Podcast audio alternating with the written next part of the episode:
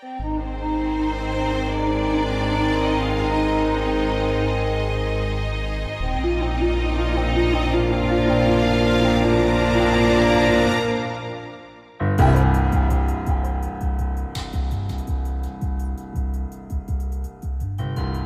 cine, cual niebla intransitable, nos impide acceder a su misterio. Es, pues, inefable. Postra la razón y petrifica los discursos, porque no puede explicarse, y sin embargo, lo dice todo.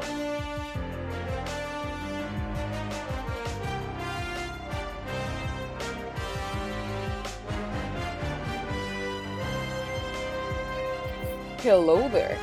Bienvenidos una vez más amigos a esto que es Cinefable Podcast. Hola, ¿cómo están? Yo soy Lili, estoy muy feliz una vez más de estar aquí con ustedes y claramente no estoy sola porque estoy con mis colegas queridos, pero además tenemos a un invitado especial que queremos mucho esta noche. Preséntate, por favor.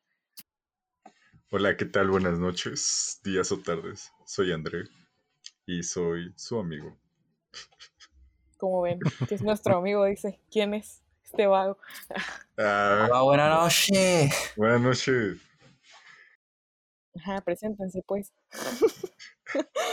Sí, creo que iba a seguir Ale por su intervención. Sigo Bueno, Está bien, está bien. Perdón. Pues bueno, gente, bienve- bienvenidos todos a este nuevo podcast que es uno que ya le traía bastantes, bastantes ganitas, no sé, al fin uh, algo, algo bonito, algo precioso, algo que me remonta a esos buenos días en mi infancia que no fueron traumantes, que no, que no repercutieron en unos traumas que cargo hasta la fecha. Sí, estoy hablándote a ti, maldita tarántula de 7 metros. Se pone solos. Digo, eh, inquieto porque está André. Ujú. Perdónenlo. Nuevo ship. Ay, papá. Bueno, pues sí, ya saben. Soy Serge. Estimados cinéfilos constantes. Un gusto estar aquí. Una semana más. Y, pues como ya escucharon, nos acompaña nuestro pana André. Que, si bien no es tan cinéfilo como... Bueno, no tan especializado como el resto de nosotros, sí es un Warsi de corazón, al cual conozco desde hace muchísimos años. Y pues también, no sé si ya lo había mencionado, cuando planeamos originalmente el proyecto, sí teníamos concebido invitar gente, nada más que pues hubiera sido más fácil en formato presencial, pero pues ahora nos andamos ahí adaptando al formato en línea, ahí con invitaditos, como ya saben, hace una semana también tuvimos a, a, un, a un invitado, JP, pero pues obviamente lo mismo de siempre, si se presentan problemas de calidad o similares, pues una disculpa, pero eh, pues es un podcast caserito. Bueno, yo me disculpo de antemano porque es la primera vez que me uno a ustedes y estoy realmente nervioso. Y este, es un placer estar aquí, también se me olvidó decir eso. Es muy divertido. eh, los escuché desde sus inicios, ¿eh? ¿Cómo ven? A ustedes Cono- también. conocí a Lili por el pueden audio. estar en Cinefable, solo sean nuestros fans. Qué vergüenza. Sí se nota más, más rigidito, pero, Pi- Pedirle consejos y tranquilidad a Pepito Grillo. Sí. pero lo está haciendo bien. Sí. ¿eh? O sea, Sí, qué sí. vergüenza, amigos. André me conoció por escuchar el podcast. O sea, yo ni en cuenta. Es que, de verdad, la audiencia estaría de acuerdo conmigo que las risas de nuestra compañera Lili lo hacen bastante ameno. Ya basta, por favor. gracias, gracias, se agradece. Decora. Las jajas le dicen. Las jajas, efectivamente. Es todo un placer estar aquí. Esta ocasión, pues sí habrá mucho vato, una disculpa. Bueno, si decimos alguna babosada, Lili, pues nos avisas. Nos apeas, por favor. No, yo también quiero pedir perdón, ya que todos están pidiendo perdón en este podcast. Porque, pues, como ya se lo saben mis compañeros, yo no soy fan de Star Wars. Sí las vi, obviamente, como mi tareita. Pero, pues, no hay mucho que comentar. Pero ya hablaremos de eso al ratón. Bamba. Pues entonces pasaremos a hablar de las noticias de la semana. La mía es la más densa, entonces creo que la dejamos al final. No sé quién guste pasar primero. Pues ya, mira, que hay cosas que hacer. Bueno, como primera noticia de nuestra estimada velada, tenemos que Finn Wittrock, no sé si así se diga, será el intérprete de Green Lantern, alias Linterna Verde para los que no sean bilingües, jajaja XD, en la serie que se llevará a cabo en la plataforma de HBO Max. Vaya, debo decir que, no sé, desde la película con Ryan Reynolds de Linterna Verde ha habido poco y nada y no es como que sea un proyecto que me llame específicamente la atención, pero bueno, tuve un profesor de matemáticas que sí le encantaba, así que supongo que andará brincando de felicidad. Pues no sé, Green Lantern es el mejor personaje de DC. No tengo pruebas, pero tampoco tengo dudas.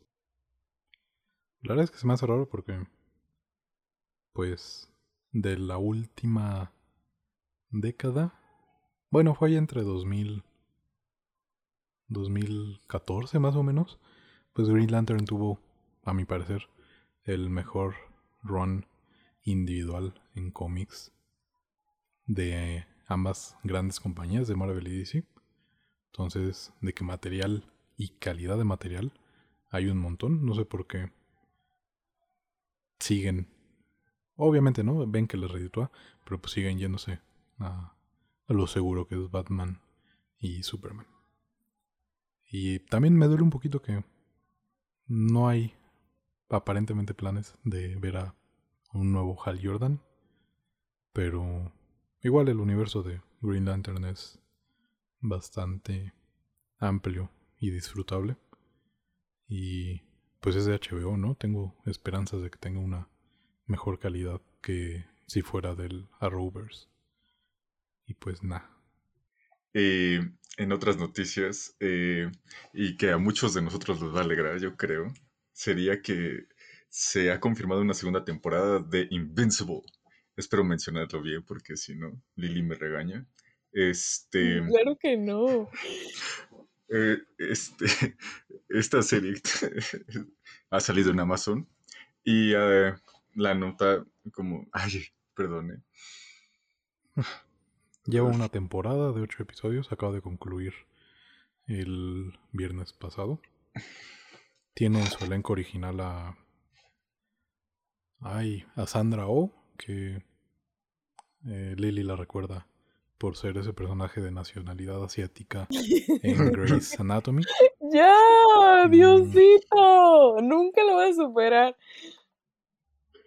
Ok. No acuerdo de los otros dos, ¿eh? Y no se ha especulado en ninguna fecha de estreno para la segunda temporada, aunque incluso ya se ha confirmado una tercera, pero se dice que podría ser para la mitad del 2022. O sea que hay que esperar bastante tiempo para una segunda temporada. Y eso duele. Ah, bueno, y en el protagónico le da voz este Steven Yeun, no sé bien cómo se pronuncia, que recordamos por The Walking Dead. ¿Cómo se llama su personaje? ¿Quién era? Estuvo desde el primero con el que se encuentra Rick. En la ciudad, el del tanque. Sí, no, no me acuerdo de su nombre. Glenn. Por su personaje de Glenn de The Walking Dead. También ha salido últimamente en más películas mm, como independientes. Lo recuerdo ahí en Burning. Hace un muy buen trabajo. Y me parece también el más destacable de este elenco. También está J.K. Simmons, Simons, que es este Jameson en la trilogía de Raimi y en la segunda de Spider-Man de Disney y Sony, no me acuerdo cómo se llama la película. Far From Home. Mm, la verdad yo también espero mucho de él porque sí es bastante buen actor como lo vimos en Whiplash. Pero aquí como que sí me queda un poquito de ver. Pero aún así, da el porte. Es un bastante buen elenco. Y pues sí, confirmaron ahí de sopetón segunda y tercera temporadas. La verdad es que es una serie entretenida. La animación queda un poquito de ver, pero vale mucho la pena que le echen un vistazo. Sí, yo creo que sería, podría ser mencionados más del elenco, que sería este, la Nora Grayson, Amber Bennett, Gillian Jacobs, no, ajá, y Zachary Quinto. Pero ya mencionaste a Zachary Quinto, ¿verdad? ¿No? Zachary Quinto, qué hermoso. Es el robot. Robot. De seguro Lily no le entiende porque no lo ha visto, pero. Sí, ya vi tres capítulos. pues es el robot. Yo la verdad la espero bastante. Eh, fue un, fue un gran final. Y como tú dices, fue sopetón, no como en The Voice, que fue anunciado desde su debut la segunda temporada, sino hasta el último capítulo se anunció la segunda y tercera temporada de Invincible. Pues es una grata sorpresa. Le dudas porque Amazon no ha incursionado mucho en la animación. No, y sí se nota como pues, la animación, como mencionas, sí está, sí queda de ver pero definitivamente lo adaptaron bastante bien. Igual y la tenemos ya para principios del 2022 porque no creo que demore mucho. También depende qué tan numeroso es su equipo de animación. Pero no parece que sea un, con todo respeto, un trabajo muy complicado, eh, ¿no? Complicado, sí. Sí, definitivamente yo no esperaba que... Dice la nota que podría ser a mitad de 2022, pero yo no esperaría que se tomaran tanto tiempo en, Tal vez tanta sangre. Ojalá llegue antes. Ojalá que sí. A mí me tocó la noticia triste de la semana y pues lamentablemente como lo mencionamos la semana pasada, el fallecimiento de Tony Rodríguez, la actriz que le hace de Misato en Neon Genesis Evangelion, en el Perfina, en Los Pitufos. Pues esta semana también se une a la lista otra gran actriz de doblaje llamada Diana Pérez, que pues muchos la recordaremos por ser Jessie en Pokémon y pues falleció este lunes 27 de abril a la edad de 51 años. La causa de muerte no ha sido confirmada, pero pues lo supimos gracias a que Eduardo Garza o Lalo Garza el que la, también un gran reconocido actor de doblaje por hacer a Elmo, a Drake en Drake y Josh, así, perdón, Josh en Drake, Drake y Josh, este, pues publicó eh, un post y otros compañeros que creo que son dignos de ser mencionados, que fue En paz descanse Diana Pérez, una mujer fuerte, culta, inteligente y muy talentosa. Ya estás bien, amiga, ya no te duele nada. Buen viaje. Lalo Garza. Gracias por proteger al mundo de la devastación. Hasta siempre, Diana Pérez. Gabo Ramos. Gabriel Ramos fue el actor de doblaje que hizo a Ash Ketchum en Pokémon. Y ahora podrás extender tu reino hasta las estrellas. Hasta siempre, Dianita Pérez. Carlos II, eh, mejor conocido por hacer varios doblajes como Piccolo en Dragon Ball Z y Woody en Toy Story 1, nada más. Entonces, pues lamentamos esta noticia y pues esperemos que esta ola de muertes entre la industria del doblaje pues termine. Sí, quién sabe por qué ahí ha sido un año bastante duro para la industria del doblaje. Es que fue una tras otra, si te fijas. Sí, ya lo mencionábamos la semana pasada, ¿no? Pero incluso antes de eso fue Ricardo Silva, eh, no creo el nombre del del que hace la que, que hacía la voz de Gohan, aunque él fue por un como por un crimen, pero bueno, una lamentable varias lamentables pérdidas, ¿no?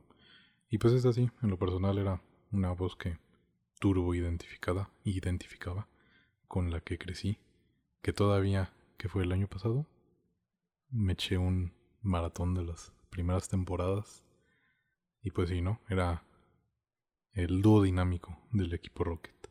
Así es. No, y espérate, también que hace unos cuantos días se informaba tal cual que había fallecido Shunsuke Kikuchi.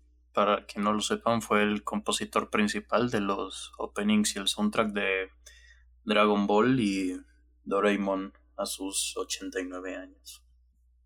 Te digo, es un no parar aquí. Bueno, pues que descansen en paz. Y ojalá ya no tengamos más malas noticias de este tipo. Y pues eh, dirán ustedes, ¿no? Es un podcast de cine. Van a dedicarle el programa a los Oscars. Pero la neta es que no. eh, para empezar, no vamos como tan al corriente con eh, los estrenos. Sobre todo porque pues varios están ahora ya llegando a cines y se nos complica demasiado asistir. Y pues además no sé, como que la atmósfera de ahorita es bastante más complicada, ¿no? También el mismo hecho de ver la ceremonia de los Oscars, pues era como la veías el domingo y el lunes siguiente hablabas de ella con tus amigos, con tus compañeros, ¿no? Y pues ahorita es como de... ver la tele pues es algo que hemos estado haciendo desde marzo, ¿no? Del 2020. Entonces como que ya sentarse a ver una premiación de cosas que además seguramente no viste, pues no es muy mm, ameno. Y se Pues nota, me- ¿no? ¿Mm? Solo te digo que este fue el programa de los Oscars con menos rating, parece ser que de la historia. Sí, creo que fue como de 8 o 9 millones de espectadores. Justamente a eso iba. Y también no creo, creo que fue en una ceremonia de los... Eh, ¿Cómo se llaman? Los Game Awards. Me falta una palabra, ¿no? Eh, no, esos sí son los Game Awards, otros son los Golden Joystick. Ah, sí. Por ahí andan pasando unos vecinos, ojalá nos escuchen. Eh, ¿Alguna vez en alguna ceremonia de los Game Awards, que son una un consejo que premia videojuegos, entre comillas premia, pero sacan más trailers de lo que premian, porque dan como premio a todo. Es como mejor Fortnite del año. Oh, lo ganó Fortnite. No, espérate, yo siempre me he quejado de esto. Juego más, premio al juego más esperado. Ah, Eso. sí. ¿Habrá ganado Cyberpunk? no, creo. No, Pero bueno. lo- no me acuerdo quién ganó. X. En alguna ceremonia, uno de los participantes dijo fuck the Oscars. Y pues nadie creí que iba a ser verdad, pero la última ceremonia de los Game Awards tuvo 20 algo millones de espectadores, creo que como 28. Y pues sí, ahora sí, fuck the Oscars. Casi el triple, más o menos. Pero bueno, ¿no? También de los juegos es más permisible porque efectivamente, estando en casa, pues una de las actividades que afortunadamente nos ha mantenido cuerdos es jugar. Y ver cine también, pero pues ya te pones a ver series, eh, ya incluso te cansa, ¿no? Ya te pones a leer después, a armar rompecabezas, etcétera, etcétera, ¿no? Pero bueno, no estamos hablando de eso. Les voy a decir brevemente los highlights de la ceremonia de los Oscars. Con todo respeto, porque toda categoría vale la pena de ser mencionada. Pero tenemos un programa denso el día de hoy. Entonces lo pueden encontrar en internet, pero para que si andan también medios actualizados. Ni yo sé quién ganó hasta ahorita que voy a leer la lista. Pero bueno. A mejor película. De entre las que están nominadas Mank, Judas y el Mesías Negro, El Padre, El Sonido del Metal, Hermosa Venganza, Minari, El Juicio de los Siete de Chicago y Nomadland, la ganadora fue Nomadland. De Mejor Dirección, que estaba David Fincher, Chloe Zhao, Lee Isaac Chung, Emerald Fennell y Thomas Winterberg, ganó Chloe Zhao por justamente Nomadland también. En Mejor Actor ganó Anthony Hopkins por El Padre, que ya me enteré que anda por ahí en, en internet. Entonces tal vez le eche un vistazo pronto.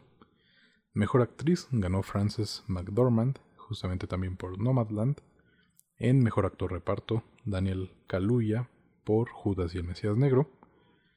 En Mejor Actriz de Reparto, perdón, no sé mencionar, Yu Jung Joon, no tengo idea, una disculpa, eh, por la película de Minari. Mejor guion original, Hermosa Venganza. Y mejor guion adaptado El Padre. Ah, bueno. Mejor fotografía fue de Mank. Y mejor película animada, pues, para sorpresa de nadie, fue Soul. Y ya. Cortito y a otra cosa. Así es. Mm, pues bueno, como saben, cuando salga este episodio, que espero que salga eh, justamente el 4 de mayo, Kof Kof, editora, Kof Kof. Eh, pues el 4 de mayo es el día de Star Wars por el juego de palabras de May the Force be with you y May the 4th, mayo 4. Y justamente se va a estrenar una como serie secuela de Clone Wars llamada Bad Batch, el lote malo, con un capítulo como de 90 minutos creo. Van a aplicar una similar a cuando estrenaron Clone Wars con un episodio película. Y pues nada, por eso mismo dedicaremos esta semana y la que viene a hablar de la trilogía original y de precuelas respectivamente. Ya si seguimos aquí el año que viene, si Agnes Verda quiere, pues ya habrá más material del que hablar, ¿no? Y pues sí, como decía Ale, mm, no solo por el referente cultural y cinematográfico que son, sino también justamente porque forma parte importante de pues de nosotros, de Ale, de André y de mí particularmente pues algún día íbamos a tener que llegar aquí en Cinefable. Ahí Chibi, que Agnes Verdad tengo su santa gloria, pues también le sabe a, a Star Wars, pero pues eh, imaginémonos sus participaciones. Bueno, ¿qué puedo decir? O sea, en primera instancia, como ya dijo Sergio, esta trilogía principalmente formó una parte muy importante en mi vida, y eso que ni siquiera la fui a ver al cine, pues un tiempos un poco alejados, pero recuerdo la primera vez que mi papá me las puso en el DVD, la, la historia, los personajes, me acuerdo que los efectos especiales, a pesar de ser ya viejo, un tanto viejos, incluso siendo las versiones más actualizadas, por así decirlo, yo los veía para mí era, era algo mágico. ¿sabes? O sea, era para, para mí era magia, pero magia de verdad. Sobre todo cuando aparece por primera vez nuestro Señor Todopoderoso, Darth Vader, que para mí sí existen muy buenos villanos, unos mejores que otros y otros que pasarán a ser recordados por siempre, pero en mi humilde opinión y también un poco a modo de chiste, no hay ninguno que en cuanto a presencia imponga tanto como aquel que tiene una respiración constante que en vez de burlarte de ella le llegas a temer. Ahora, dejando los sentimientos un poco de lado cuando las volví a ver, porque... Ay Dios, eso fue hermoso. Me di cuenta de que, a pesar de ser un muy buen inicio para una gran saga, sí tiene, llega a tener sus cositas. Y no estoy hablando de los efectos especiales o que tenga transiciones un tanto curiosas. A ver, la historia es, es un tanto sencilla, no nos vamos a engañar. O sea, está clarísimo desde el inicio quiénes son los malos y quiénes son los buenos. Igual las actuaciones no tiene precisamente las actuaciones más destacables, no estoy diciendo que sean malas, pero destacando más a Harrison Ford como Han Solo, James Earl Jones como la voz de Darth Vader, yo creo que fue un añadido perfecto, espectacular.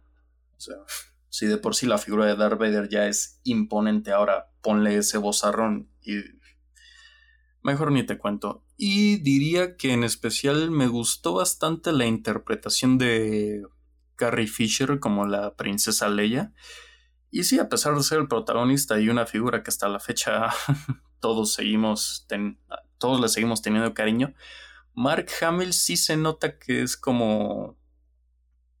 No, no es nuevo en esto, pero sí como que va empezando poquito, poquito a poquito.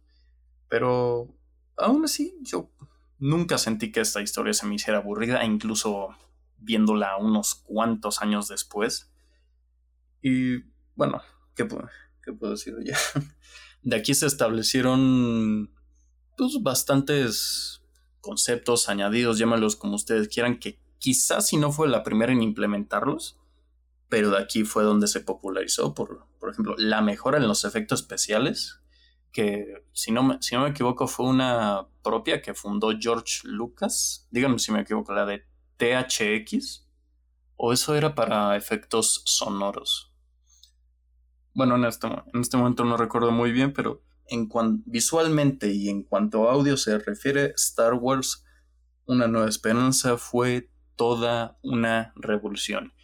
Incluso, doy alerta de spoiler, en el final, cuando parece que todo está perdido, pero de repente, de repente alguien, Luke Skywalker, da el tiro de suerte usando la, usando la fuerza por los consejos de, de nuestro Señor, el único que puede estar a la par de Darth Vader, nuestro querido Obi-Wan Kenobi. Da el, da el, tiro de gracia, el tiro de suerte, la estrella de la muerte explota, todos se salvan y es una y es un final, por así decirlo, feliz. Digo, es sencillo, pero aún así bastante funcional. Ahora, yéndome un poco a los personajes, voy a omitir lo extremadamente perfecto que es Alec Guinness como Obi-Wan Kenobi y pues lo, lo siento por el que encarnó físicamente a Darth Vader, que en este momento no recuerdo su nombre, pero lo hizo bien, pero como su voz era un poco... Eh, pues bueno, llegó nuestro señor James Earl Jones. Quitando eso, creo que Carrie Fisher nuevamente interpretó una muy buena princesa, princesa Leia, que tuvo un mejor desarrollo en las secuelas, pero aquí se planteaba que a pesar de estar prisionera era alguien con, con voluntad de acero, no se quebraba ante nada, ni aunque la estuvieran torturando. Únicamente podemos ver cómo en un punto llega a tener cierta fragilidad cuando amenazan con destruir el planeta en donde ella creció, pero aún así se las ingenia para dar datos falsos. Ahora creo que uno de los mejores añadidos a esta historia fue Han Solo, que una curiosidad, en la versión original sí fue él quien disparó primero, pero como George Lucas no quería que su héroe fuera un asesino, pues en ese milisegundo puso que Grido también disparara. Pues bueno, sí, simplemente que Han Solo tiene un, un desarrollo, uno de los mejores desarrollos que he visto. Empieza queriendo dinero y al final poco a poco se va convenciendo por una causa justa, pero sin perder su propio toque. Y eso, junto con otras cosas, es lo que conformó la primera vez que en verdad me maravillé por el cine. Cabe mencionar que la primera película que yo vi de Star Wars fue La amenaza fantasma. Todavía recuerdo que la primera vez que vi Una nueva esperanza fue porque la fuimos a comprar al puesto de películas. Me acuerdo que costaba 80 pesos. Venía en una cajita en esa portada clásica con el collage de todos los personajes. Eh, en el mercado Hidalgo, por si alguien tenía dudas. No sé cómo me acuerdo específicamente de eso. Pero mm, creo, a mi parecer, que la esencia completa de Star Wars está en Una Nueva Esperanza. Ahí, el Imperio contraataca. A lo mejor es una mejor película y llega más lejos sobre lo que había construido la anterior pero la película que entró al corazón de todos los fans y la que representa lo que eh, en mayor o en menor medida está presente en todas las demás producciones de Star Wars es Una Nueva Esperanza. Viene siendo una cinta que, como también un poco habíamos mencionado, creo que con la noticia de la versión rusa del Señor de los Anillos, que viene como a combinar ciencia ficción y fantasía y hace dos cosas al mismo tiempo. La ciencia ficción, la, digamos, la rebaja de ese nivel como intelectual, snob en el que estaba. Recordemos que pues viene de Odisea en el espacio, de... ¿Cómo se llama la de Tarkovsky? No me acuerdo, pero hay una de Tarkovsky.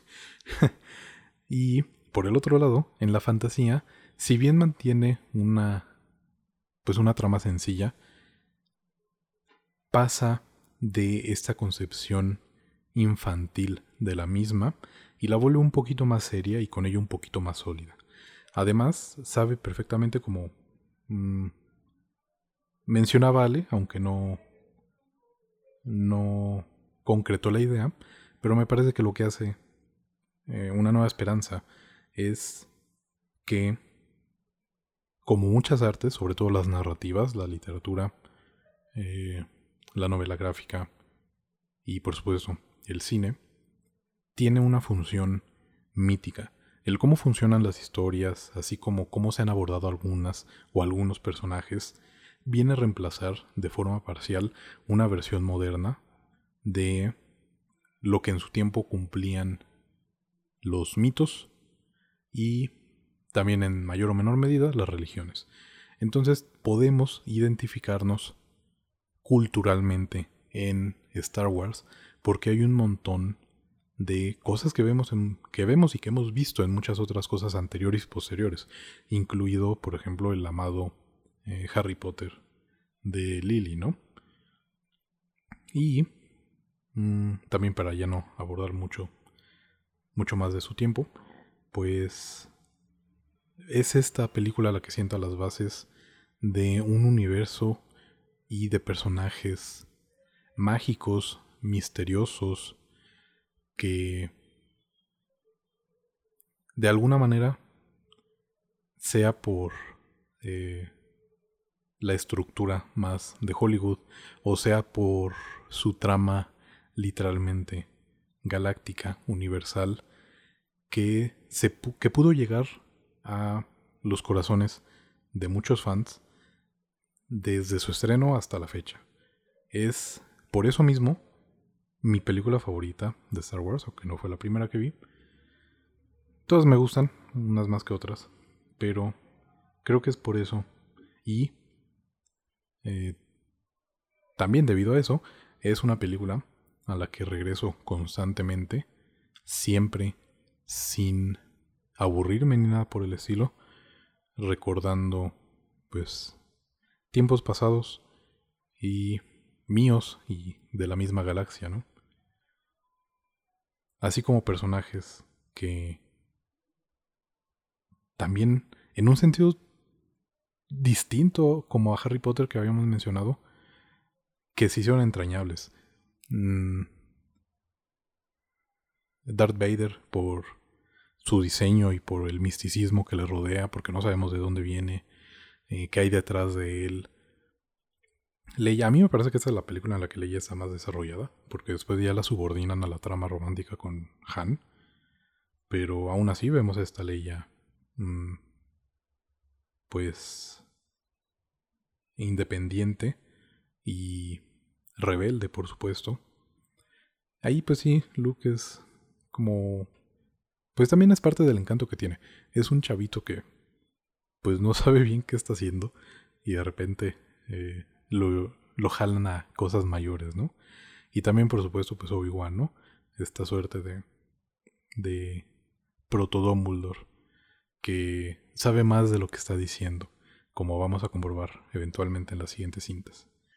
Pues mi opinión en cuanto a una nueva esperanza, como han mencionado aquí mis amigos, yo también creo que sería la piedra angular de todo lo que al menos nosotros tres sin incluir a Lily, pues somos, por así decirlo, porque fue la que, la que dio paso a estas nuevas películas de Star Wars, a las series tan amadas que tenemos, a, a dónde sentirnos como identificados cuando podemos hablar acerca de lo que es un Jedi, de lo que, de, lo que es este, pues Darth Vader en sí, como, como todo mundo adora a Darth Vader. Y no solo aquí este Redox, sino también, sino también muchos aprecian a... me, me tocó algo muy gracioso que mi hermana adora a Anakin y por lo consiguiente también adora a Darth Vader. Y es bastante cierto lo que dice Sergio, es que yo creo que en esos momentos cuando salió Star Wars e incluso un poco después ya cuando salieron las, las precuelas que éramos niños, pues estaba haciendo algo refrescante, por así decirlo, algo que, que impresionaba a todo el mundo por sus efectos especiales y su historia, aunque como dice Redux, ya, ya, ya se había visto antes al chico malo que ayuda a los rebeldes, ya se había visto antes al, al niño que no sabía qué hacer. Aún así, esta historia yo creo que es algo bastante, pues, nuevo para, para cuando salió y pues muy, muy entretenida. Definitivamente es de mis películas favoritas, pero yo creo que no sería mi película favorita, sobre todo, no sé, me, por las actuaciones en sí, la movilidad y el, ese momento en la pelea de Darth Vader contra Obi-Wan, en el que Darth Vader este, simplemente mata a Obi-Wan sin piedad y Obi-Wan se deja así nada más. Es algo que todavía me, me llega a hacer ruido porque yo no entendía por qué. Simplemente se dejó asesinar y todo el mundo lo veía como el, el viejo sabio que aún debía entrenar al Padawan. Pero aún así yo creo que es una, una gran película. Sí. Bueno, ten en cuenta que ya Obi-Wan estaba mayorcito, ya sabes, los dolores de espalda, las rodillas te rechinan. Yo dije, no, ya está aquí. Sí, sí. Y yo no, son, no serviría como excusa, pero pues también Yoda tenía 800 años. Entonces... Ahorita hablamos de Yoda, ahorita hablamos de Yoda. Y Obi-Wan sabía que ese no iba a ser el final. Claro, ya después eh, se vuelve un tema más de la fuerza, ¿no? Pero en esa primera instancia, en 1977, creo que podemos leerlo como, por ejemplo, en Attack on Titan, saber que, es, que era parte de algo más grande y que vive a través de los otros. Mira, podemos resumir esto en aquella mítica frase que dice Obi-Wan. Si me matas, me volveré más poderoso de lo que tú nunca podrás imaginar. Efectivamente. Pero aún así, a, la edad a la que llegué a ver la película es algo que no logré comprender totalmente. Entonces, por eso desde entonces vengo como arrastrándolo. Sin embargo, ya ves todo, todo el contexto y las películas y pues es claro por qué se dejó matar. Ay Dios, pues ya me toca. Qué vergüenza, la verdad. Los voy a turbofallar, pero al mismo tiempo no lo sé. Este, pues para hacerlo un poco más rápido, porque pues se supone que solo tenemos 10 minutos por película. Esta fue la primera película que yo vi de toda esta saga y trilogías y todo esto. Y pues sinceramente la vi más que por gusto, porque todas las personas que quiero mucho y que me rodean, sobre todo Jaffe, son muy fans de Star Wars. Entonces, pues dije, ya, ya pasaron demasiados años, la tengo que ver. Y pues sinceramente al principio sí me, sí me daba mucha risa los efectos especiales, pero también se entiende por el año en que se hizo y todo eso. Y ahí aprendí a muchísimo más valorar todo el trabajo que hicieron detrás para esto, porque realmente siguieron al pie de la letra, por así decirlo, un método que a mí me encanta y hasta la fecha sigo aplaudiendo, que es de que tratan de no hacer todo con CGI y sobre todo en las criaturas, que fueron más como, pues, no digo marionetas, pero sí como robots o, pues no sé, como maquillaje y todos estos prostéticos. Y pues de eso sí lo aplaudo mucho, lo agradezco. Eh, fue de las cosas que más me gustaron. Y sin duda, sí creo que el personaje de Leia fue el que más me sonaba como, o sea, como, pues ya saben que no es que siempre que hablan como de Star Wars es como de estos, como cinco personajes principales, entre comillas, que, o sea, que mencionan que siempre es Luke, Obi-Wan, Darth Vader, Leia, y pues y Trippy, Arturito y Chewbacca y Han Solo, ¿no? Como que, uh, son los que más mencionan, ¿no? Y pues la verdad es que sí me gustó esta presentación de Leia que hicieron porque pues no sé, como que siento que era como de yo tengo los este, planos, se los doy a Arturito y por favor, ve, pídele a Obi-Wan que venga. Y a partir de ahí se desemboca toda una historia y una aventura que un pequeño jovenzuelo, con lo que, perdóname, pero voy a comparar con Harry Potter, tienen que aprender a luchar contra todo porque a partir de su momento eres la última esperanza, literalmente. Y pues creo que sí, lo que más me impactó fue, pues claramente cuando Luke destruyó la estrella de la muerte porque ya había visto esta escena muchísimo tiempo atrás porque siempre la ponen, no sé por qué. Eh, salió un video como súper viral de alguien que justo en Año Nuevo puso esa escena y justo cuando cayeron las 12 se destruía la estrella y todos celebraban y así. Y pues no sé, como que obviamente ya después de muchos años he visto demasiados spoilers, pero como que no había entendido, no me animaba a verla. Y sin duda esta película para mí fue de mis favoritos de esa trilogía. También permíteme adelantarme, pero tengo entendido que el gran spoiler de episodio 5 tampoco lo sabías hasta hace unas semanas, ¿verdad? Ah, sí, tampoco lo sabía, pero me enteré por otra razón, F. no vamos a decir cuál, porque justamente eh, creo que salió en... Creo que sí quedó en un corte final del podcast, pero habíamos mencionado que pues ya tenía mucho tiempo y pues que íbamos a hacer spoilers, ¿no? Etcétera, etcétera. Pero no tenía yo en cuenta que en el equipo mismo de Cinefable había alguien que desconocía ese spoiler y era Lily. Y al final se lo comió, ni vio la película, se lo comió por fuera.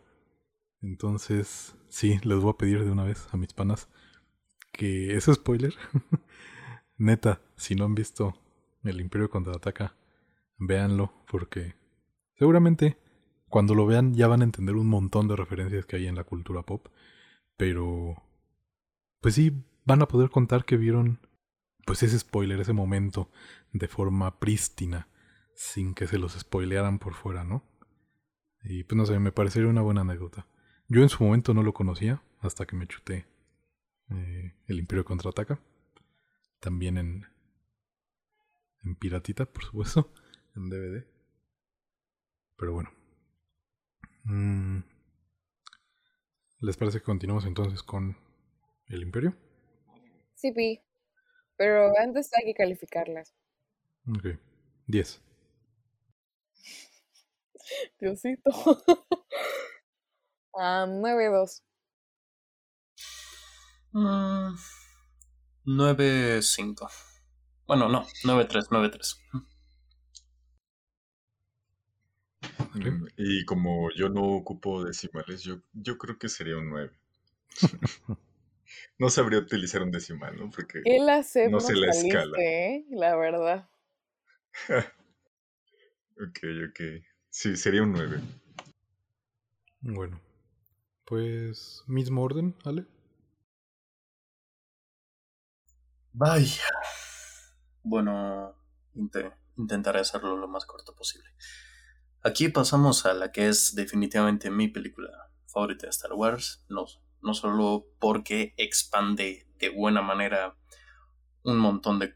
No un montón, pero sí en gran parte varias cosas de este hermoso universo. También nos presenta al personaje de Lando Calrissian, que es uno de los personajes más carismáticos de la saga junto a Han Solo. Leia sí se ve un tanto relegada, pero si hay algo que me gustó es que sigue demostrando que puede ser una, una lidernata llegándose a preocupar por, por los suyos. Cuando huyen del planeta de Hot dice, ok, yo, yo me tengo que ir ahorita, pero por favor asegúrense que cada uno de ustedes se embarque en las naves de escape. Y así se siguen. La actuación de Mark Hamill ah, mejor, mejora para mí considerablemente en cuanto a la anterior entrega. Han Solo, pues Han Solo, no puedo, no puedo decir nada más. Aunque sí, sí puedo decir que mejor, mejora su actitud, como dije antes, siendo más noble, por así decirlo, pero no por eso pierde carisma. Y algo que se me olvidó mencionar es la excelente dupla con nuestro querido amigo peludo Chewbacca, que junto con Citripio llegan a hacer el alivio cómico de cada entrega. Aquí se popularizó uno de los grandes plot twists de que marcó la historia del cine. No voy a decir cuál, pero solo puedo decir que marcó un punto y aparte. Y al contrario que una nueva esperanza que tiene, llega a tener un tono más peligroso, pero aún así optimista y hasta cierto punto infantil. Esta tiene. llega a tener de los tonos más oscuros en la trama, que a pesar de que nuestros personajes salen relativamente bien, sí se siente que hubo una victoria aplastante de parte del bando de los antagonistas. Y eso para mí es algo que me gusta bastante, porque una, en una guerra pueden pasar muchísimas cosas. No importa si, esta, una guerra es dentro de un planeta o se remonta a una galaxia entera. Unas veces pueden ganar los buenos de pura suerte y, y otras veces pues pueden ocurrir bastantes tragedias.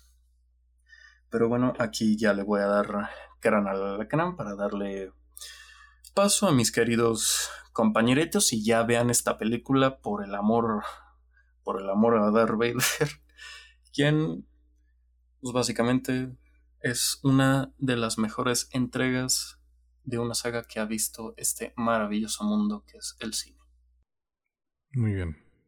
Mm, como dato curioso, eh, esta película está dirigida por Irving Kershner. Ahí como que existe un, una creencia colectiva de que todas las películas de Star Wars son de de George Lucas, o sea, hablando obviamente de precuelas y originales, pero no, este es de este sujeto, Kirchner.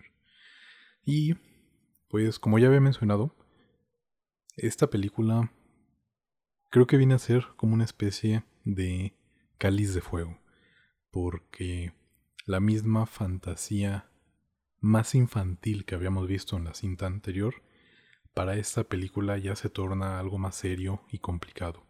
Justamente como mencionaba eh, Lily, pues por esa, esa escena que, que, que ha visto muchas veces, ¿no? Mm, en general, cómo se resuelve la primer película. Es, es una película cerrada, de principio a fin, funciona sola por sí misma. Eh, el Imperio contraataca también, pero sí te pide un poquito más. La. Sobre todo de dónde vienen los personajes. Pero justamente queda como pendiente eso de. Bueno, pero entonces un imperio malo como ninguno. Y en la anterior, pues no me planteaste tanto de por qué es tan malo, ¿no? A pesar de que sí vemos que, que ejecutan a los tíos de. Bueno, no vemos, pero eh, no vemos el momento, pero vemos el after en que ejecutan a los tíos de, de Luke, en que destruyen un planeta entero sin miramientos. Y pues aquí vemos, como decía Ale, al imperio en acción y de forma aplastante, realmente aplastante, contra un grupo que se opone a ellos, los rebeldes. De la misma manera en que, por ejemplo, ya lo habíamos mencionado también con Harry, trabaja el mundo sobre el que ya teníamos bases, es también bastante interesante. Sigue manteniendo como esa... Mm, ese misticismo en torno a los planetas, a las criaturas, los efectos visuales prácticos son de igual manera bastante... pues bastante cool, se ven muy bien. Ahí sí creo que difiere un poco de algo que había mencionado André al principio. No siento que hayan envejeció tanto estas películas. Siento que envejecieron más las precuelas que estas. Pero bueno, es otro, es tema para la siguiente semana, ¿no? Sí, siento que aquí ya Leia queda a la sombra de la posible relación que va a tener o no con Han. A pesar de que sigue teniendo algunos highlights, como bien mencionó mm, Ale, y como el mismo final, cuando siente a Luke a través de la fuerza.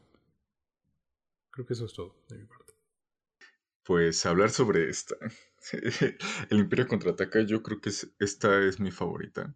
Sobre todo por la nostalgia, ya que es la primera que llegué a ver. Todavía me acuerdo que la primera escena, bueno, la primera escena no, pero sí me acuerdo así de pues, lo que estaba pasando en ese momento en la película, en el que todos estaban en el planeta nevado, todos estaban vestidos de blanco sobre unos bichos raros.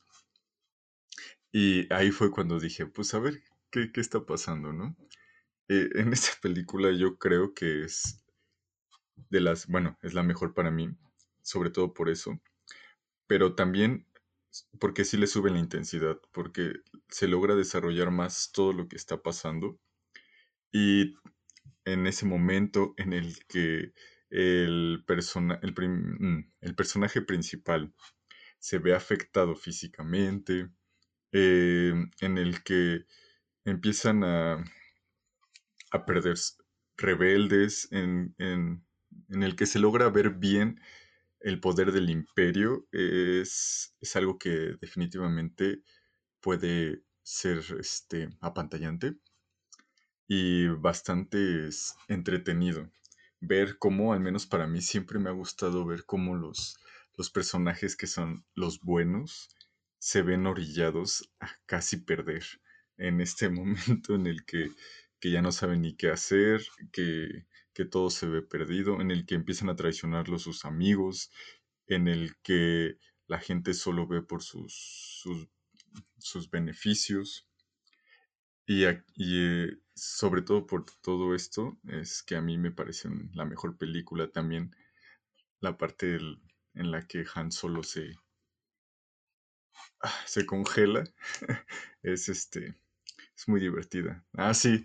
Algo que se me olvidó mencionar en la pasada en lo pasado sería sobre todo los droides. A mí, a mi parecer, tener a Tudito y a Citripio paseando por ahí como que salvándolos de repente, este, desarmados. Citripio es la diva por excelencia de la sí, saga. ¿eh? definitivamente. Súper grosero, sarcástico y Artudito así como de que salvando el día es uno de los detalles que también me gustan mucho de esta, de esta película. Nota, en nueve películas nunca me pudo caer bien Citripio. Ahí sí. Amo Star Wars, pero no, a Citripio no lo aguanto. Otra cosa que me había faltado, perdón Lili, antes que vayas tú, es que en general creo que existe como un desprestigio a ese tipo de sagas que vienen divididas en partes. O sea, hablo por supuesto como de esta comunidad más snob de autor del cine, ¿no?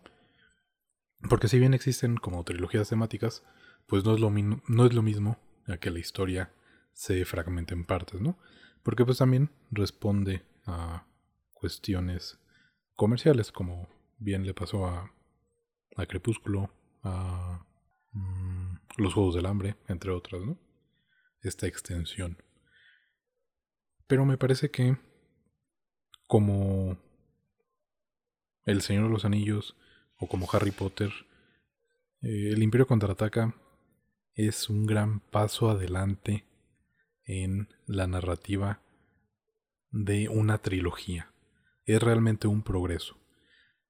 Ahí ya hablaré más adelante, pero me parece que el retorno del Jedi, del Jedi, perdón, sí da como medio pasito para atrás.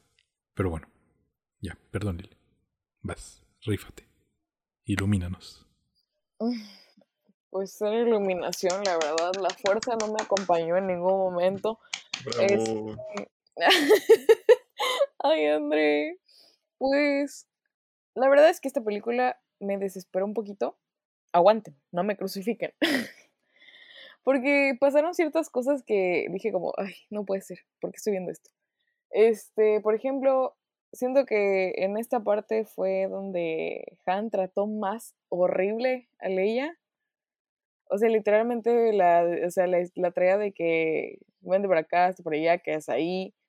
Y luego por, no sé, como que ese beso robado sí fue como de, ah, órale. Y ahora ella ya está como, ay, Han, te amo. Dije, no puede ser.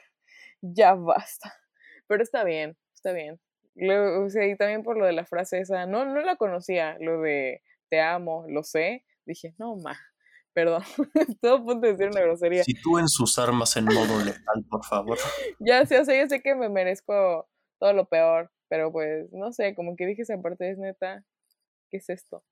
Y también me estresó mucho por esta parte de que, pero se entiende, esta sí se entiende un poco más.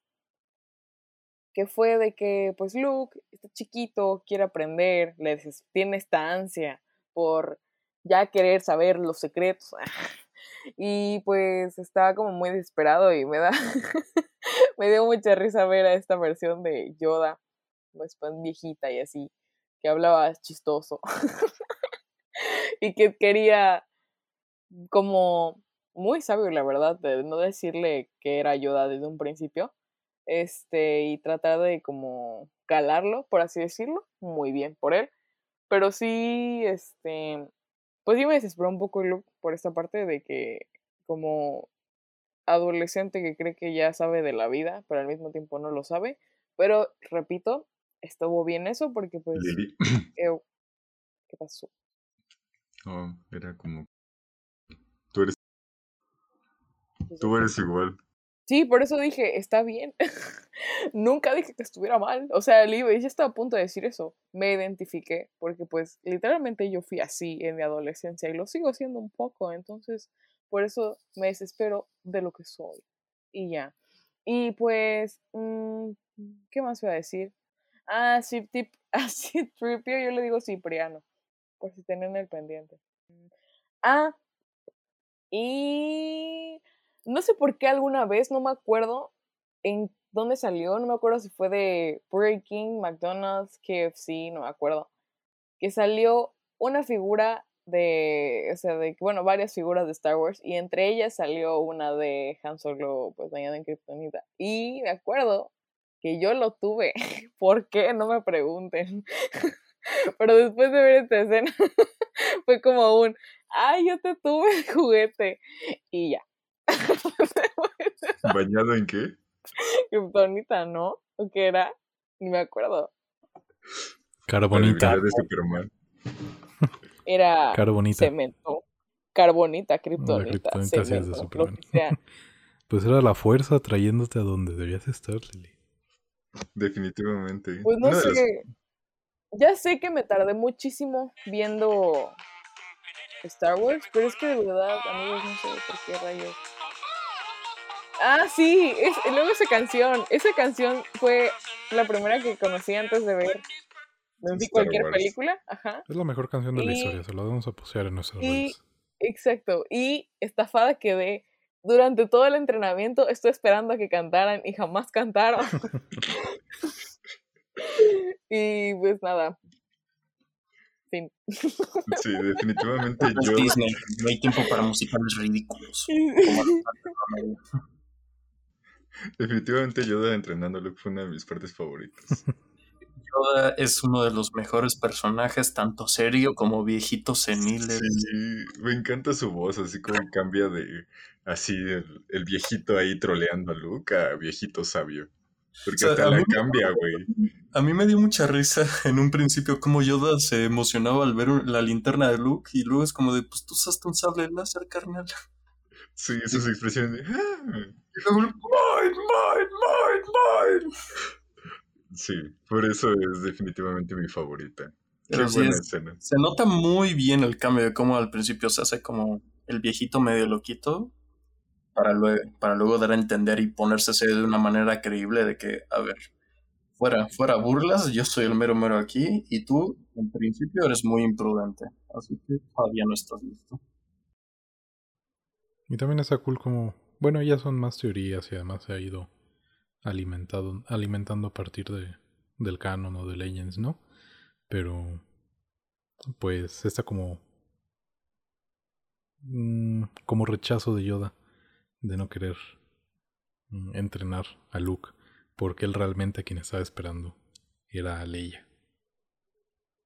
Y bueno, también, ¿no? Siguiendo cómo justamente nos da otra figura de este maestro mágico y sin embargo es completamente distinto a lo que habíamos visto con Obi-Wan, a pesar de que ambos se ven que, que hay un misterio tras ellos, que hay información que no están dando, ¿no? Pero también me parece bastante cool y muy muy sutil y a la vez bastante funcional cómo da esta parte filosófica de la fuerza, como esta especie de vínculo entre todo lo que existe y todos los seres vivientes. Está bastante cool. Y también ahí la filosofía de la frase de hazlo o no lo hagas, no hay intentos, que también muchos como malinterpretan, ¿no? Pero es como esta idea de que con el esfuerzo necesario, eh, eventualmente lo vas a hacer. Con el esfuerzo necesario no hay manera en que no lo logres. Y pues ya. Yo, híjole. Yo le pongo un 9.5 a esta. 9. 9-8. 10 para Yoda. Sí, 10 para Yoda, exacto. 10 para Yoda, 9 para la película. No, 10 para todos, pero No. Yoda. Yoda se la rifa y ya. Es que Yoda la. No. ¿Y esto a mí me das? ¿Cómo le sale tan bien este? No. Sí, Bueno, sí, sí. pues ahora sí. El regreso, el retorno del Jedi. Esta, Originalmente titulado como La venganza del Jedi. así es. Y dirigida también por Richard Marquand. De 1983. Ay, ay, ay, ay, ay. Pues. Creo que aquí fue la primera vez que en todo Star Wars que sentí un. Un pequeño descenso. No uno grande, no uno preocupante. Pero sí, igual manera no me impactó de la misma forma que Una Nueva Esperanza o El Imperio contraataca. Si me preguntan a mí, tenía sus momentos bastante buenos. Por ejemplo, ya la, la aparición e- en persona de Palpatine y su demostración de poder era, era algo que sí se notaba que había que temer. Pero incluso había momentos en los que yo siento que regresaron mucho a ese. a esos pequeños toques infantiles que llegaba a tener la primera, solo que aquí un poco más exagerados. Y sí, me estoy refiriendo más a la parte de los Ewoks y cómo poéticamente y de alguna forma le ganaron a soldados con tecnología muchísimo más avanzada, con armaduras y que les ganaran con simples lanzas y piedritas. Pero no es. no veo que en sí sea algo malo. La película sigue siendo un goce de ver, muy entretenida. Digo, la- los ambientes me siguen, me siguen pareciendo. Si hay algo que tiene Star Wars y me gusta bastante es que muchos de sus planetas se diferencian uno del otro. Por ejemplo, no sé, Tatooine, un desierto absoluto de mala muerte. Hoth, un casi casi que lo contrario, siendo un planeta extremadamente cubierto de nieve en extremo frío. Creo que yo sería feliz ahí, pero aún así teniendo pequeñas formas de vida y en este caso Endor que bueno, hasta la llegada de otras películas era el planeta más selvático que podíamos llegar a presenciar. No tanto, Entonces, ¿eh? Creo que es más dan- selvático Yavin. Pero. Sí, Mm, incluso ah, se sí, diferencian un montón Yavin de Endor. Ujú, Pues sabes que creo que es lo que pasa que Yavin no lo enseñaron tanto y Endor sí. Pero bueno, quien hay es tema para debatir otro día. Incluso No me sé países, le pero me sé planetas. exactamente. Nu- Nunca probé geografía, pero, pa- pero pasé el examen de fan de Star Wars. Pe- Yo no me sé los planetas. ¿Cuál es el. el que dice Sergio? Donde entran. Yavin es el de Yoda. Ajá. Yavin Pero yo 4. creo que ese no sería. Sí se diferencia, pero no, no sería selvático. Sería Ay, sí, con cierto. Me acu- Ay. Dagobah es el de Yoda. Yavin es donde está la rebelión. En la, en la Ah, 4. ah. Ya después se mudan a Hot. Ah, sí. Si Sí, te sí. refieres con Dagobah a comparación de Endor, fíjate que Dagobah lo siento más pantanoso en comparación de selvático o de bosque. Es que es más boscoso Endor que selvático. Bueno, ya. sí Mustafar, Cursant. Uy. Pero bueno, que eso no lo vimos hasta Rogue One. Bueno, no, sí, el episodio 3, no, que estoy ahorita. Pero bueno, Desde el 1. que- Ah, bueno, Mustafar. Cursant sí, desde, desde el primero. Pero ya, perdón. Pero- Date. otros aspectos como el de... A mí me, me llama mucho ahorita la... Es una marioneta, títere, no sé, el traje especial de Java de Hot, porque sí da la apariencia de ser un ser vivo, pero dando todo el asco posible, una cosa gorda, babeante todo el tiempo, y en cuanto a actitud, pues no sé, casi casi que podríamos catalogarlo como un estereotipo de político corrupto. Pero. Duartes. Ay, estaba, esperando el remate buenísimo. Pero. Pues. Eh, sí, no me emocionó. Como dije antes, no me emocionó tanto. Pero aún así me pareció una conclusión bastante buena.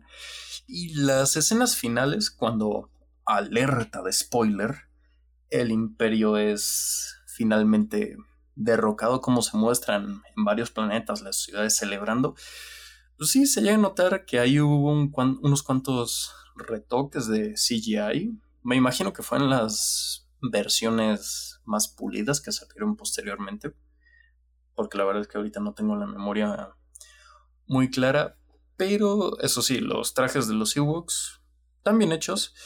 No me simpatizan mucho los Ewoks. De hecho, yo hubiera preferido la idea original en donde en vez de Ewoks eran Wookiees. O sea, como Chewbacca, pero pues más. Y, eh, igual, creo que aquí Han Solo se vuelve a destacar como uno de los personajes mejor desarrollados.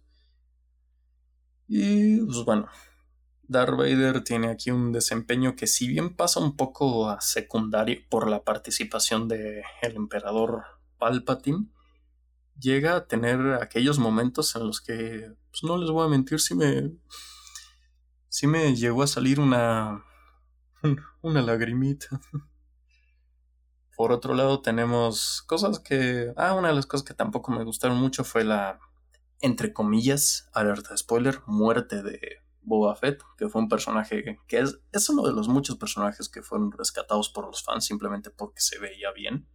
Pero desafortunadamente en ese entonces tuvo una muerte ridícula, derrotado por un hombre ciego.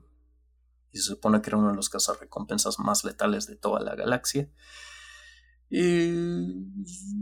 Leia me pareció que igual estaba bien. No me pareció tanto como su participación en Imperio Contraataca y Una Nueva Esperanza. Incluso aquí, pues, con el traje de. Con el traje de esclava, creo que sí ya se la, se la volaron y quisieron. no sé qué pretendían con eso, pero pues. Bueno.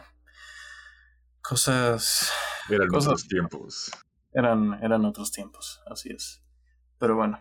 En fin, fuera. Fuera de eso, yo aquí sí digo que Mark Hamill mejoró y por mucho su actuación en la de las, de las dos anteriores y aquí sí me creo un poco más, hay un, es un look más maduro, sabe lo que tiene que hacer, pero, pero aún así también lucha con, con estas emociones de no pelear contra esa persona porque siente que aún hay bondad en él. Pues, como he mencionado, creo que aquí da un pasito atrás porque justamente como vengo mencionando, por el Imperio contraataca ya habías enfocado la saga a algo más serio y oscuro. Obviamente no iba a llegar como a a niveles de no sé, Juego de Tronos, ¿no? Por ejemplo, pero fue bien recibido, pero sí, en parte creo que se debe a una cuestión como de mercadotecnia que querían juguetes más infantiles y a lo mejor también a que justamente El Imperio a lo mejor no era una película tan tan apta para público muy infantil como lo había sido episodio 4. Porque creo que sí, hay algún documental en el que mencionan como que los niños salían como si hubieran ido a Vietnam. Yo aquí quiero decir algo. No sé si sea correcto compararlo tanto con Harry Potter, ¿no? No sé si me hace es al revés, ¿no? O sea, Harry Potter está abajo y tienes que decir, pues tomó esto de Star Wars y así. Yo diría, ¿no? Pero es que no estamos diciendo que Harry lo hizo antes. Simplemente haciendo la conexión. Así es. Y aparte es distinto porque yo, o sea, yo ya sé que Turbo Star Wars es superior y todo eso, que ni siquiera hayan dicho Harry Potter no es cine. Pero pues ya lo había, bueno, es que como André ya se vio que Turbo no nos escucha, ya lo he dicho muchas veces, Harry Potter para mí es más como una cuestión sentimental que me ayudó muchísimo eh, cuando crecí y yo me adapté a ella y me aferré a ella. A lo mejor si hubiera sido con Star Wars, hubiera agarrado esa, pero pues ya ni modo, así que pues te aguantas, bro. Mira, voy a hacer una pequeña aclaración. No se trata de ser superior o inferior.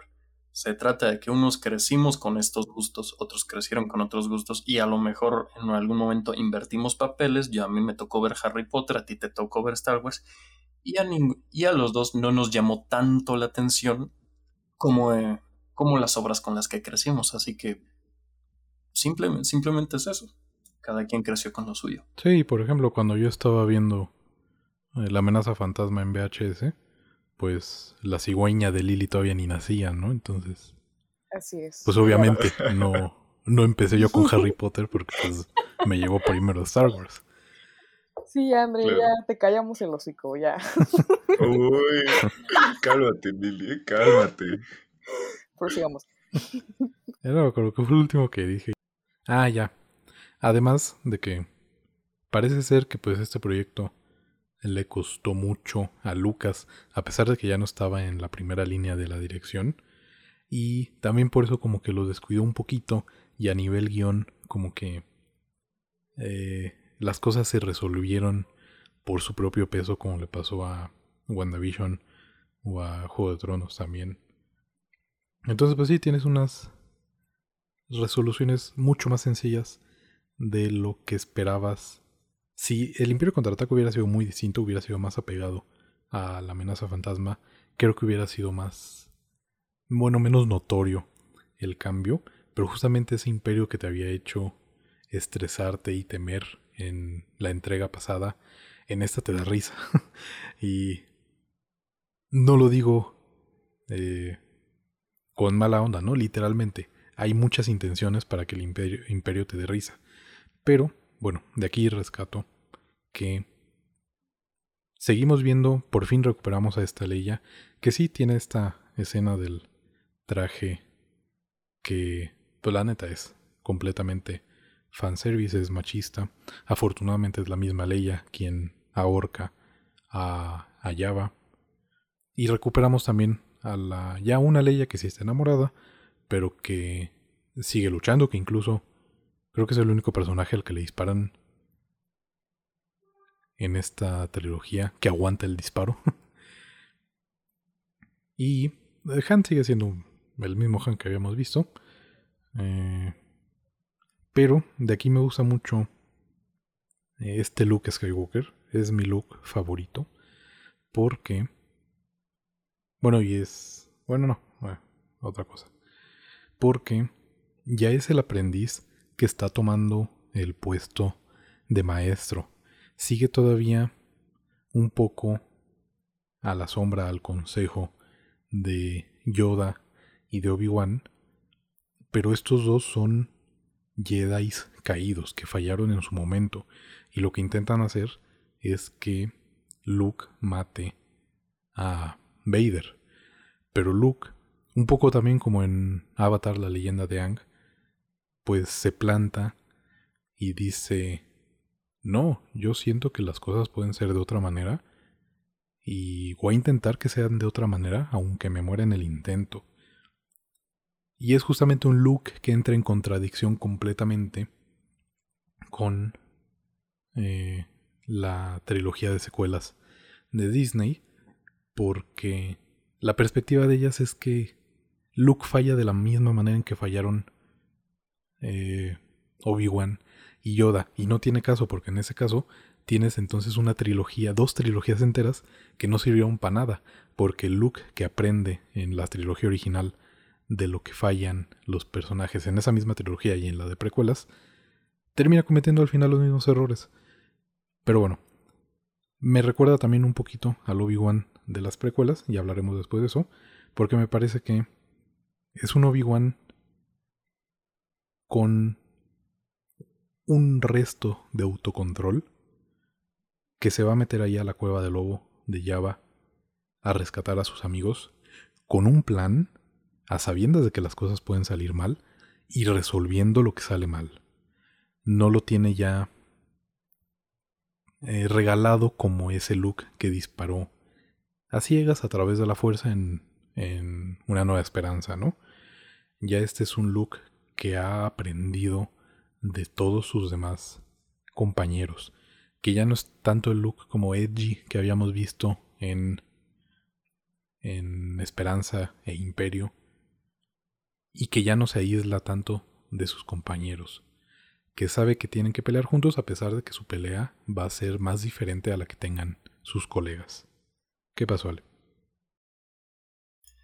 De hecho, tuve una pequeña observación viendo la, sobre todo el desarrollo de Luke y las actitudes de Obi-Wan y Yoda hacia decirle tienes que matar a Vader es la única forma en la que tú te puedas convertir en un Jedi.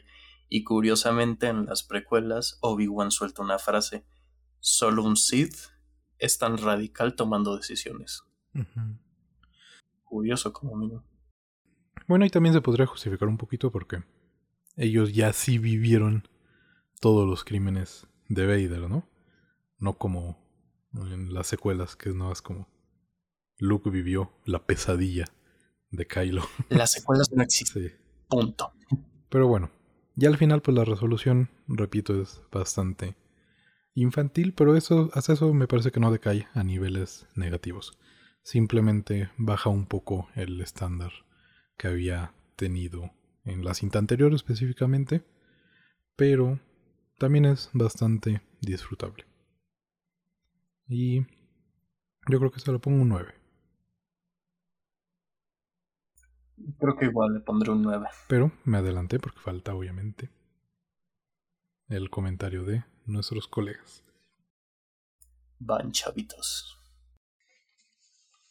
Pues es que yo creo que opino lo mismo que ustedes. No sé si podría agregar algo más.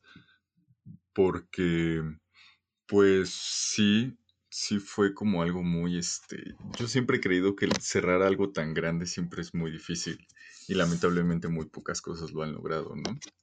Y este, pues no digo que la última, bueno, este es, el episodio 6 sea tan malo como el final de Game of Thrones, pero sí, sí soltaron un poco ahí como, como el paso que tenían. Pero pues tampoco los culpo porque sí es cerrar todo una guerra, todo, vencer a todo un imperio lo de los Ewoks, como a todos, nos, me sigue molestando un poco porque sí eran simples ositos ahí.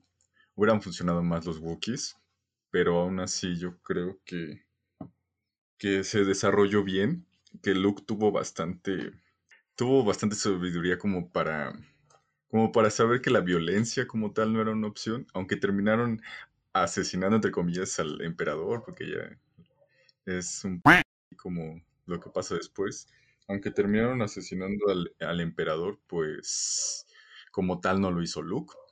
Entonces, yo creo que desde ahí te dieron un buen cierre a mi parecer en cuanto al futuro de los Jedi, que aunque quedase uno nada más, o bueno, dos con este, con Leia teniendo la fuerza, por así decirlo, pues yo creo que fue un buen cierre en ese aspecto. Eh, también al final los fantasmas de, pues los que entrenaron a Luke y de Darth Vader fue, fueron, fueron detallitos que yo al menos aprecié en cuanto a como de Anuma, ah, ahí están todos siendo felices porque al fin se terminó la guerra.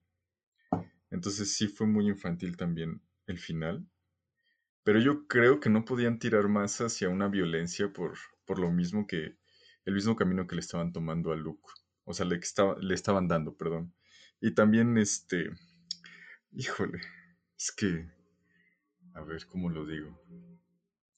Pues sí, la relación entre Darth Vader y Luke, pues para que fuese perdonado Darth Vader, por así decirlo, ante los ojos de Luke, pues también eso yo creo que le daba un ambiente más familiar y menos posible de mucha matanza a Star Wars, el episodio 6. Yo creo que es muy bueno. Y no lo había pensado, pero justamente ahorita como lo planteaste, de que los mismos maestros de Vader son los que intentan que Luke asesine y nos hubieran dado a otro a otro Vader, ¿no? Hubiera sido Luke esta suerte de Kylo, pero como también dijiste, ¿no? Tiene la suficiente sabiduría de saber que this is not the way. Pues de hecho aquí como una pequeña curiosidad en cuanto a esto, uno de los posibles finales que tenía planteado, que se tenía planteado en el guion, era que Luke en efecto iba a matar a Darth Vader o iba a dejar que Darth Vader muriera. Y entonces él se convertiría ahora en el, en el nuevo Vader, haciendo que toda la rebelión tuviera que lidiar ahora con él. Así que más o menos por ahí yo siento que iban las cosas, pero pues alguien quiere pensar en los niños, por favor. Y obviamente lo cambiaron.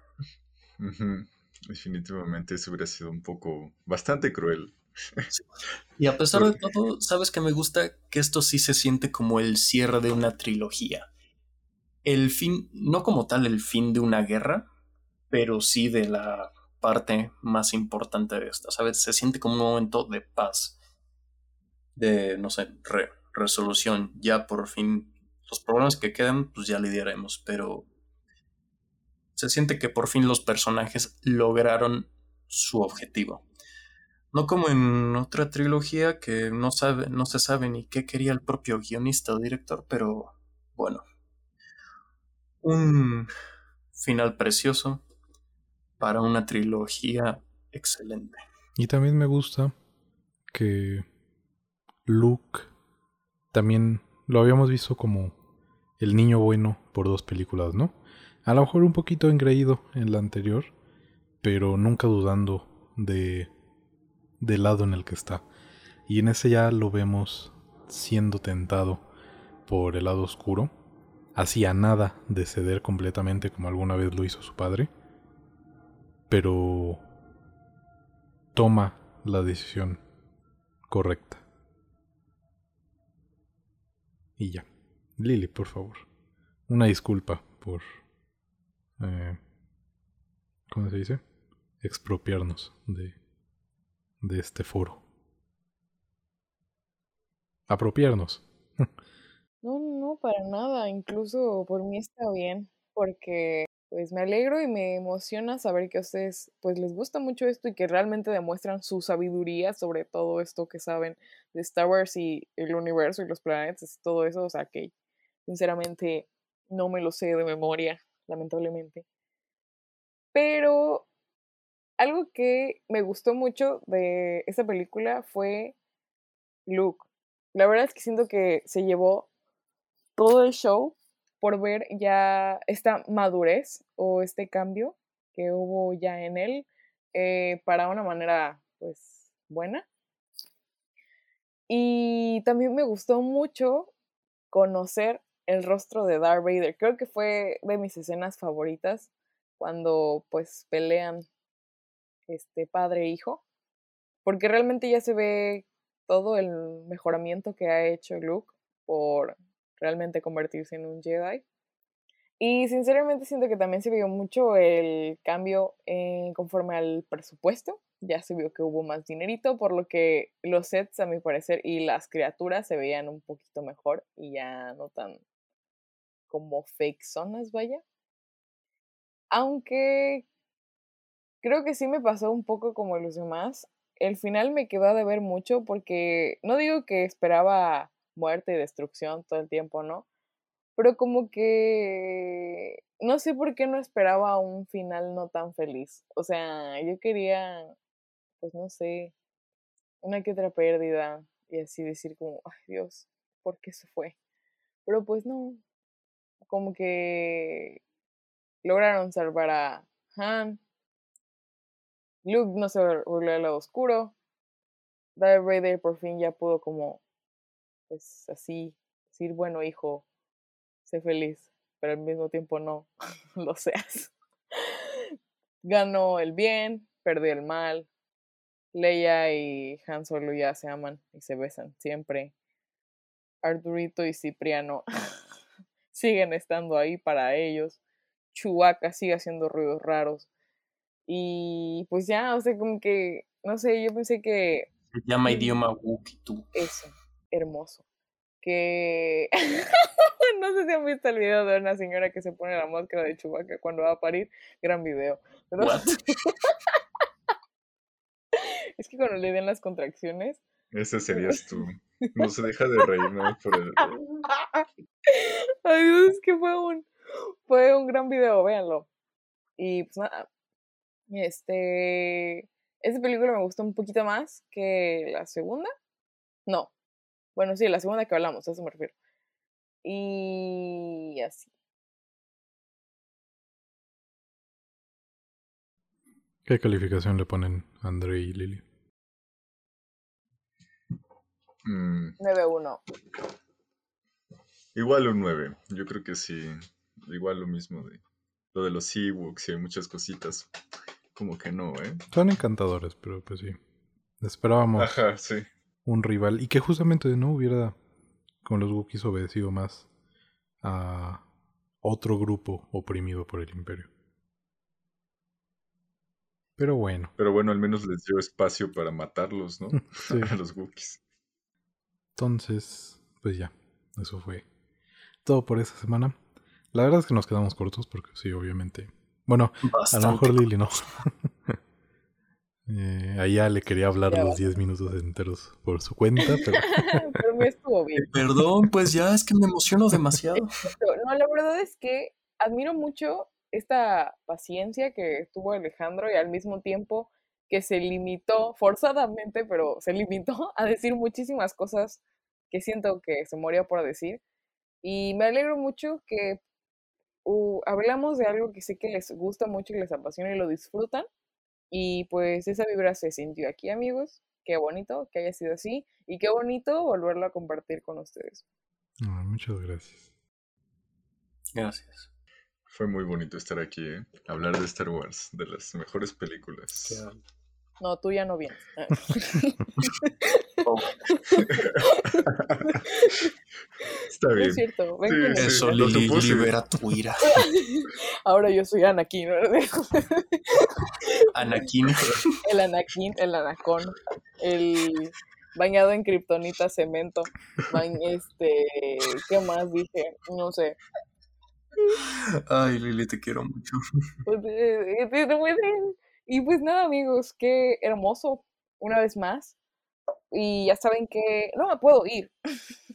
Sin antes recordarles que tenemos redes sociales que nos pueden encontrar en Facebook y YouTube como Cinefable, en Spotify y Apple Podcast y todas las plataformas de podcast que existen como Cinefable Podcast y en Twitter y, e Instagram, perdón, como Cinefable Pod. Muy bien. Pues Bravo.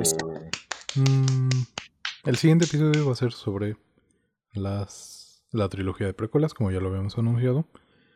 Nos escucharán la semana que viene, que va a ser la semana del 11 de marzo, pero grabaremos el siguiente episodio con un día de diferencia, entonces pues no creo que haya nuevas noticias. Si se acabó el mundo y no nos enteramos, pues ya saben por qué. Un gusto estar aquí una semana más con ustedes. Gracias André por debutar en un podcast de cine y acompañarnos de imprevisto. La fuerza es fuerte en él. Así es, es mi padawan. Fue un gusto, ¿eh? Sí, ¿eh? Alguna vez me, alguna vez me puso una Sí. trencita para que... Tal vez todavía tenga video, ¿no? No sé. No manches. Dios mío, No sé, pero sí, Ofrezco sí tenía una mil trencita dólares. así tipo Padawan. Ah, Pero sí, todo un Padawan yo, definitivamente. Incluso estoy tatuado de un poco de Star Wars. Pero adjuntaremos sí, arriba imágenes Star en nuestras Wars. redes sociales. Yay. Dios mío. Pues bueno, muchas gracias por escucharnos una vez más en este episodio tan especial. Que la fuerza los acompañe siempre. Y no puedo evitar... No podemos terminar sin la risa de Lili. Exactamente. O sea, es un buen añade. Ay, Dios. Que es justamente como el video de La la señora con la máscara de Chewbacca que ella decía. Sí. Y no es porque no edito yo, ¿no? Si no montaría ahí unos ruiditos de Chewbacca. pero- Cuídense mucho, sigan viendo cine y Sí. que la fuerza los acompañe. Y feliz 4 de mayo. May the Fourth be with you. Hasta luego. Hasta la próxima. ¿Ya no te vas a reír? No. Imagínate la, a señora así. Sí. Brrr.